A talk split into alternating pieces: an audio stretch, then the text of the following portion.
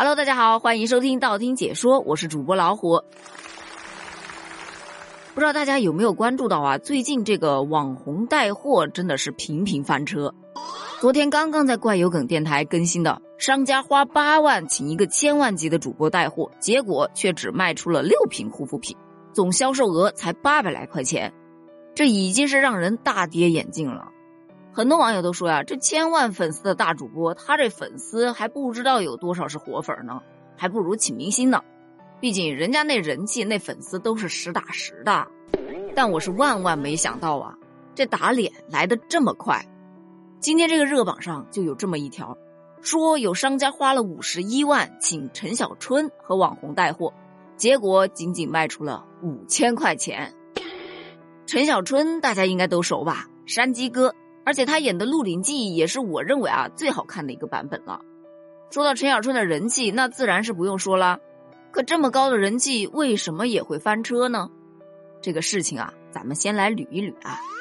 有一家按摩器公司，他呢就双十一想要做活动，于是就找了一家传媒公司，跟对方签署了双十一的推广协议。这份协议当中包含了十六场直播销售活动。其中呢，有十场是由粉丝量大于一千万的达人来执行的，但是在按摩器公司支付了五十一点五万的款项之后，传媒公司就说呀，将内容更改一下，将主播改为陈小春加三名网红，而且减少你十万元的服务费用。这原本对于商家来说是一个很好的事情啊，结果呢，传媒公司总共安排了四场直播，而陈小春只出镜了其中的一场。更让人无语的是，因为陈小春的那场场次啊，直播的时候没有在直播间挂上这个商品的链接，导致仅仅直播几分钟，按摩器公司的商品就被下架了。再加上另外三场直播，实际的商品销售额啊，仅仅只有五千多块钱。你想想，花了五十一万就卖了五千来块钱，而且你想这五千多块钱还不是利润呢，它是商品的销售额。再加上在直播间本身这个价格就打得非常低，你想想这个实际利润，我都替这个按摩器公司心疼啊！这不，按摩器公司呢就把这个传媒公司给告上了法庭。那法庭又是怎么判的呢？法院就认为啊，因为传媒公司出具的双十一直播更改说明当中，只是减少了参加主播的人数，其他合同的条款是不变的。所以，原合同约定的投资回报率保证当然是应该继续适用的。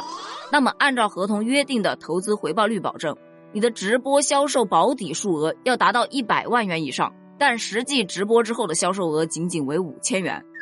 继续履行你的合同，由传媒公司补播三场，显然已经无法实现合同的目的，所以按摩器公司也不再要求补播，并且要求你退还是非常合理的。最终判决，传媒公司向按摩器公司总计退还服务费四十一万八千四百三十七块五毛，也就花了五十一万，退回来四十一万，也就是说满打满算花了十万块钱，哎，卖了五千块钱，说白了还是一个亏呀。但这件事上热搜，对陈小春来说其实蛮亏的，因为他真的就只播了一场，而且他在的那一场那个商品还没有上架，你说这能怪他吗？我个人觉得呀，他还真是不能怪他。不过呢，并不是说明星在他那个货就一定好卖，有很多的明星啊，他带货都翻车了。我给大家稍微盘点那么几个啊。首先，李湘大家都知道吧，以前的湖南卫视一姐，对吧？每每出场都一股豪门贵妇的那种感觉。于是呢，就有商家请她直播卖貂，而商品的原价是八千三百一十三，折后价四千九百八十八。在李湘的直播间购买，价格还要再减八百元，你猜怎么的？结果一件都没卖出去，商家都只能哭诉啊，请他五分钟花了八十万的坑位费，结果打水漂了。那这是没卖出去的，还有那种卖出去的，就比方说主持人汪涵，他在一场直播当中收了别人商家十万的开播费。而当天成交了一千三百二十三台，相比较之下，这个销售额已经很不错了，对吧？但是下播了之后，退货的订单高达了一千零一十二台，也就是说退货率高达了百分之七十六点四啊！我觉得商家的这颗心呐，就跟坐过山车是一样一样的。其实像这样的事件真的是数不胜数。那还有杨坤也是，之前直播间成交额高达了一百二十万，最后退款就退了足足一百一十万，所以还很多人都觉得，嗯，直播带货好香啊。但其实这个行业也并没有那么好做呀。而对于企业来说的话，请明星带货呀，请那种什么千万粉丝级别的大主播去带货呀，往往都需要付出非常昂贵的坑位费。那既然是坑位费嘛，字面意思我就觉得很坑。因为他不仅要承担带货效果不利带来的损失，而且就这二零二一年塌房的这些明星来看的话，他还得去承担，如果他请的这个明星有了什么一些负面的新闻，那么对他自身的品牌也会带来极大的负面影响。想想都觉得风险很大呀。那当然了，并不是说所有的明星都不适合直播带货。你看，像口才十分了得的贾乃亮。他这个直播带货转型就非常的成功啊，还有像朱子骁啊，还有陈赫呀，这都是带货带的比较好的一些大明星了。所以网友们总结了一下，这些转型比较成功的带货的大明星，他们之间都有一个共同点，就是口才非常的好。